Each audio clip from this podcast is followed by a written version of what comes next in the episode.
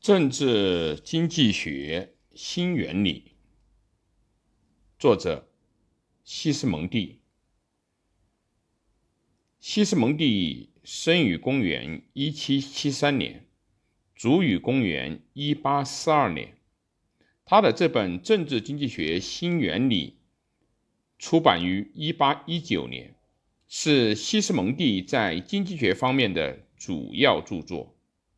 与李嘉图的抽象方法相比较，他采用具体的、综合的方法，从国内和国外的国际的角度论证了各种资本的竞争带来了资本的集中与积累。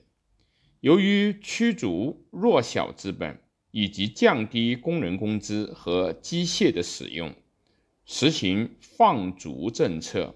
这样，在生产力上升的同时，却削弱了消费能力，因而不可避免要产生市场的停滞、消费不足所产生的生产过剩的危机。这种消费不足的经济危机论，诱发了马尔萨斯及萨伊等法。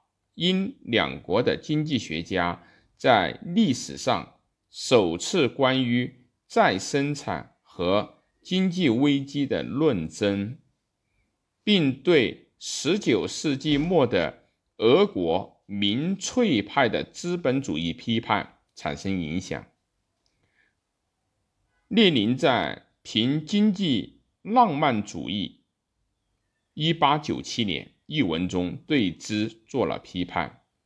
西斯蒙蒂在新原理中不再提及他出著作《论商业财富》中的亚当·斯密的经济自由主义的思想，倡导政府对于工人的贫困进行各种保护政策的必要性，所以可以看作。后来，社会政治学的先驱。